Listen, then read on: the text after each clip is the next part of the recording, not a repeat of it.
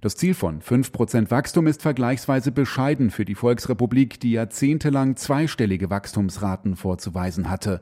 Doch die Wirtschaft steckt tief in der Krise.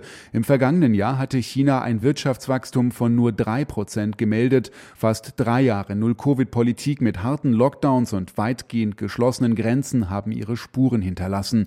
Ebenso wie das unvorbereitete Ende dieser Maßnahmen im Dezember. Ministerpräsident Li Keqiang sprach zwar von Problemen und Herausforderungen wegen Covid, auf die teils chaotischen Zustände und die vielen Toten, nachdem sich das Virus unkontrolliert verbreitet hat, ging er aber nicht ein. Stattdessen lobte er die Führungsstärke der kommunistischen Partei in der Pandemiebekämpfung. Li Keqiang rief außerdem zum Ausbau der Streitkräfte auf, die ihre Kampfbereitschaft stärken und ihre militärischen Fähigkeiten verbessern sollten. China will seine Militärausgaben in diesem Jahr laut Haushaltsentwurf um 7,2 Prozent steigern.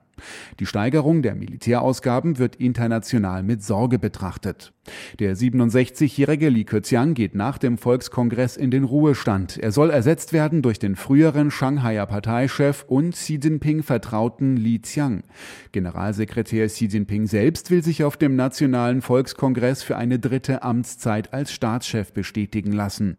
Die rund 3000 nicht demokratisch legitimierten Delegierten tagen ab heute rund eine Woche.